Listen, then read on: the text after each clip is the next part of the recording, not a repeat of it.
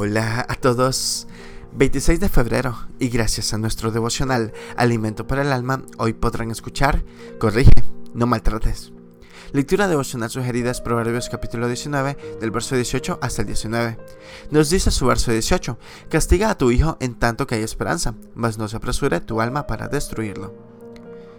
Dios dice en su palabra, castiga a tu hijo, pero él se está refiriendo no a maltratarlo, sino a corregirlo, a disciplinarlo como estás en otras traducciones de esta cita bíblica que expresa que no va a perder los estribos ni usar la violencia porque añadirá nuevos males y empeorará la situación. Hemos escuchado en alguna oportunidad, violencia trae violencia.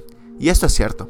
Por tanto, al disciplinar no hay que hacerlo con ira ni con rabia, porque de esta forma sí lo estaremos maltratando física y emocionalmente ¿Qué es lo que más duele. Esto hará que alberguen resentimientos en su corazón contra sus padres, que son las heridas más difíciles de borrar.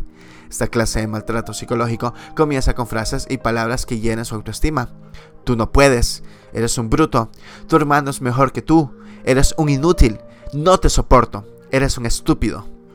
Todo esto poco a poco va disminuyendo su estima y al final al escucharlo frecuentemente de los labios de sus padres, de los seres más cercanos y significativos para ellos, se lo creen y entonces crecen con muchos temores e inseguridades que limitarán sus capacidades. Para evitar lo anterior, hay que corregirlos conscientemente, porque tampoco hay que dejarlos sin corrección e instrucción, pero hay que hacerlo con autoridad y afecto, no con autoritarismo, abusando de la autoridad que Dios nos ha dado, sino estableciendo la disciplina con firmeza, sabiamente y con afecto, porque los amamos.